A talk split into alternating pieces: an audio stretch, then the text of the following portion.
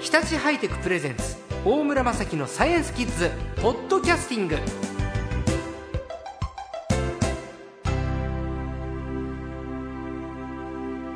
今週の最高は東京大学大学院教授の塚谷博和さんですこんばんはこんばんは。えー、塚谷さんは、えー、1964年神奈川県のお生まれで専門は葉っぱの発生分子遺伝学葉っぱ葉っぱに詳しいんですねまあそうですね。はい葉っぱなどですね。中高新書から「隙間の植物図鑑」といった本を出版されてるんですがこの本は今僕の手元にあるんですがいわゆるあの掃除当番の人がですねこの校舎の下あたりから生えてるね草摘み取っちゃいそうな、まあ、そういう草花を写真に収めて本にしてるというこういう感じですかね。 まあそういうのも含まれてますね。はい。隙間の植物。だからみんなの周りにも隙間の植物っていっぱいあると思うんだよね。あの、マンションの玄関の脇の隙間とか、コンクリートの割れ目から草花が出ていたり、それこそ本当に校舎のね、下の方から出てたり、まあ、いろんな形で僕らの日常に隙間から植物ってありますよね。先生、そういうものに関心を持たれてると。まあそうですね。はあーその隙間の植物の関心はいつぐらいからですか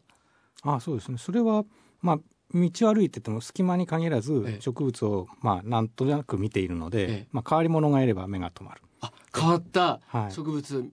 見るとおって思ってそうですね。はい。で変わったものっていうとまあ時には変なとこに生えてる。それはまあ隙間ですけど、はいあるいはあのふた負担見てるのとは形が違うとか、はいまあ符が入ってるとか変わり者そういうのが目に入る。符が入ってるって何ですかえっとね、葉っぱに白とか黄色とか模様が入るやつが時々出るんですよ。葉っぱに白とか黄色の模様ねはいはいはいはいそういうのを斑入りっていうんですねまままだら模様みたいなそやうつですそうです。はい。 うんホルスタインみたいな感じですね牛で言うとまあそうですね。ええはい。ああいうの変わり者時々なんかの表紙に出てくるんですええよ。割と。はい。へえそういうの見ると思わず立ち止まってそうですね写。真に収めてしまうんですねカメラにまあ昔はカメラ大変だったですけど、今はデジカメではい気が楽に撮れますからね。いつもじゃああの拙者ができるデジカメをお持ちであ、そうですね。ちっちゃいやつですけどね。そうですか。さあ、えー、もともとじゃあこういうものがお好きで植物で海外も行ってしまうという。あ、そうですね。はい。あ例えばどういうところ行かれるんですか。まあ最近好きなのは東南アジアですね。ボルネオとか。へえ。インドネシアですかそれは。そうですね。はい。はい。それはこの植物取りに行くためにですか。あ、しいろんな植物あそこはやっぱり豊富ですので。えはい。えへえ例えばどんな植物が例えばインターネットで今調べるとこういう珍しいのがあったよってあります。あはい、えっと、ボルネオは本当にあの非常に植物の種類が多くて、日本で全然見られないものがたくさんいるんですけども、はいまあ一番嬉しいのは誰もまだ名前をつけてない新種がいっぱいいるっていうことですね。じゃあ今ラジオの前で言葉にはできないってことですね。 まあはいありますけども、まあ、インター名ネ前ットでも調べられないってことですね。あ調べられますおよそれはただでもあの横文字になっちゃうのでへえ。はい日本名がないような植物がはいボルネオに行ったらいっぱいあるというこそとうでですすかねはい。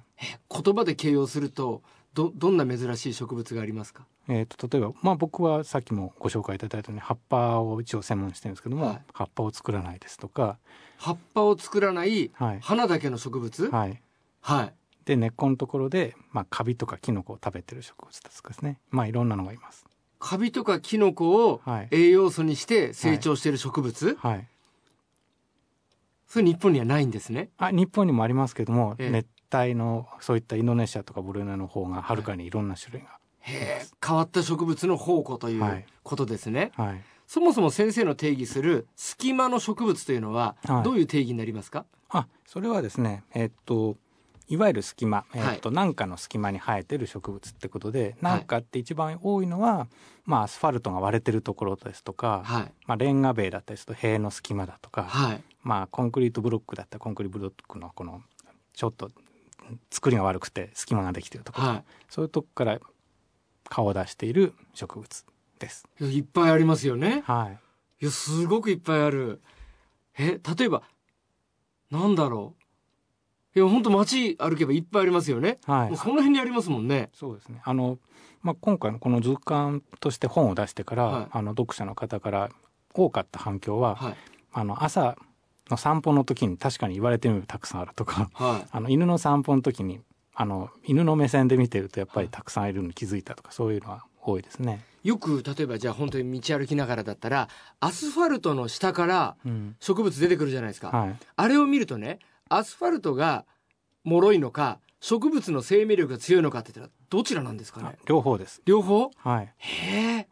ていうのはアスファルトって硬いじゃないですか。はで車大きい車が上通っても全然、まあ、びくともしないですよね。で強い力がガッてかかる時には平気なんですけども、えー、とアスファルトって実は脆いところがあってゆっくりじわじわ力かけるのは弱いんです。ほういきなりあいきなりガンってかけるのには強いんですけども、じわじわとするものには弱いんですね。ーいわゆるピッチャーの投げるデッドボールには強いけれどグリグリグリグリってボールを押し付けられたら弱いってことですかそんな感じですね。はあで一方動物はうん力をかける時に、まあなんか蹴ったりとかいきなり力かける方が得意ですけども、はい、植物はそういうのできないじゃないですか。うんパッて動けない。はでその代わりじわじわ大きくなれますよね。い、なるほどだんだん木でも何でもじわじわとした動きで大きくなっていくじゃないですか。はだから両方がうまく合っているのでえ植物がまあう大きくなりたいなと思うぐらいの力をかけるとアスファルトは弱いので、えなるほどはいだからアスファルト破れるのははい、植物だからゆえの特技ということですかねそうですね人間だったらその辛抱をしきれないですからね。うん。どんなに空手の達人だってね、はいパンチでアスファルト割れるかって、レンガみたいなものは割れるかもしれないけれど、はい、アスファルトはやっぱり確かに割れませんもんね。あれ粘っこいんですよ粘ね、っこいから。はい、で植物だったら粘っこいがゆえにう、ん、じわじわじわってできる。そうですね。なるほど。それが隙間植物ということなんですけれど。さあ、例えば今回、特筆すべき隙間植物は、例えばどんなものがありますかまあ一つはですね、まあ前これのえっ、と本の中にも入れましたけども、ブロック塀の結構えっ、とね膝ぐらいのあったりの高さのところから生えてる、えービオラを見見つけたことがあって、一体こんな高さにどうやって飛んできたんだろうってそんなのもありますねブ。ロック塀の膝ぐらいの高さにある割れ目のところかはいら花を咲かせてる。ビオラはい、ビビオオララっていうのはね、はいあのパンジーの仲間です。パンジーのちっちゃいのビオラっていうんです、ね。これは東京に住む子供たちのうんキッズたちの暮らしの中にもあるわけですね。ありますあります。おーパンジーみたいな紫っぽいお花、まあ紫と黄色とか黄です色ね。うんいわゆるスミレ系ですねス。メル系です。うん、パンジーですとかはね、はい学校の花壇に植える花じゃないですか。植えますよねうんでもそれもはい、そういう